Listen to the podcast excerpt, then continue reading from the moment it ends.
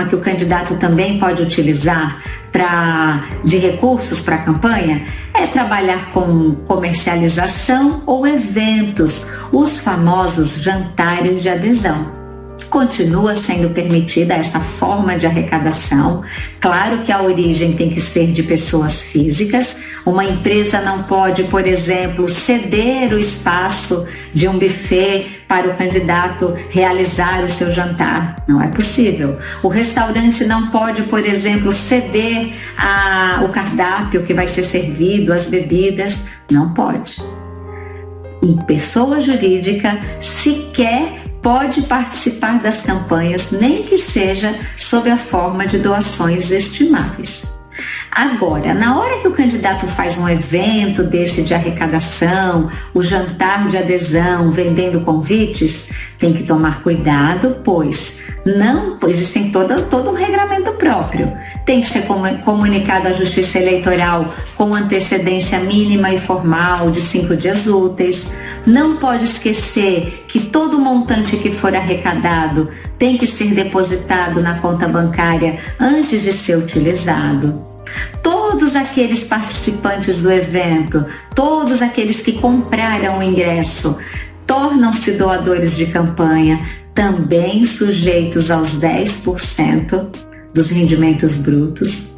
E é muito importante também que vocês evitem aqueles problemas, muitas vezes detectados em eleições passadas, de uma empresa, por exemplo, comprar um monte de convite para os seus funcionários irem para um jantar de adesão, tá? Vários funcionários de uma mesma empresa na verdade, não é a empresa tecnicamente quem está comprando, mas é detectado isso porque hoje a Justiça Eleitoral e além do núcleo de inteligência todos os confrontos e intercâmbios e convênios dos bancos de dados da Receita Federal, é, as notas fiscais agora a própria Justiça Eleitoral recebe das secretarias de finanças.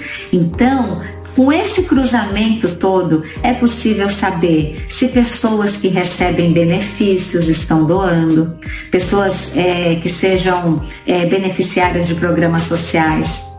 Agora, com o auxílio emergencial do Covid, todos esses CPFs estão lá cadastrados no banco de dados, no banco de dados da Receita Federal, da Caixa Econômica, dessa disponibilização que foi feita. Imagine então se essas pessoas aparecem como doadoras de campanha, com certeza o Ministério Público vai questionar e aí são representações que geram multas. É importante toda vez que vocês estiverem é, trabalhando numa campanha, ou mesmo você candidato, estamos com tanta antecedência do pleito agora, é importante você fazer o planejamento disso tudo. São muitos detalhes, muitas informações, às vezes é uma bobeirinha que compromete a sua prestação de contas. Eu estou na Justiça Eleitoral há 32 anos. Nesses 32 anos eu já pude ver contas sendo desaprovadas por irregularidades inacreditáveis, de tão singelas mas muitas vezes no conjunto da obra maculam a credibilidade, a confiabilidade daquela conta prestada. Sempre recomendo que vocês primem pela organização documental, pois vocês podem checar também, fazer uma blindagem do candidato. E esse planejamento a que me referi, ele vai ser fundamental, porque você pode bolar os seus papéis de trabalho, planejar a forma como você vai fazer o ingresso, o questionário que você vai fazer para esse doador, às vezes alguns alunos me perguntam em aula, mas professor, eu vou ter que perguntar para a pessoa, vou pedir para ela, me dá o seu imposto de renda para eu ver se você está dentro do limite? Não, de jeito nenhum. Ninguém cometeria uma deselegância dessa mas você pode sim ter um documento no qual você informa aquele doador que o valor que ele está doando não pode ultrapassar 10% dos seus rendimentos brutos no ano anterior ao da eleição. Lembrando ainda que isso é para toda a campanha.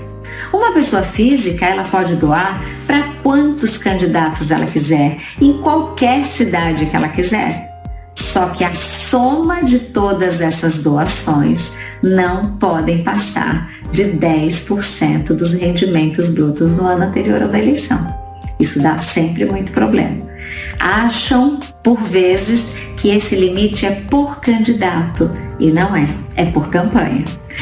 Sempre sabemos que quando o partido recebe essas doações, existe o recibo de doação e nesse recibo ele tem é, a distinção da forma de aplicação.